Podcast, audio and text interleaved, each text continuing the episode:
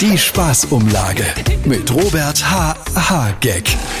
Ihr habt ja bestimmt mitbekommen, dass wir jetzt Flüssiggas aus Katar kriegen für 15 Jahre. Das ist eine super Nachricht. Also jetzt nicht für meine Fraktion, aber für den Rest von Deutschland. Da hat sich mein Diener im März beim Emir doch gelohnt. Wir beziehen ja das über eine amerikanische Briefkastenfirma. Also sowas geht ja nicht ohne Korruption. Es ist wie beim Fußball. Wir sagen im Norden übrigens immer Gas, also mit ganz kurzem A, weil wir hoffen, je kürzer wir das aussprechen, es nicht so teuer wird. Wird wohl nichts draus, weil das Wort Flüssiggas ist eigentlich eine paradoxe Begrifflichkeit, weil bis die Plörre dann bei uns im Land ist, sind wir gar nicht mehr flüssig. Die Spaßumlage mit Robert H. H. Gag.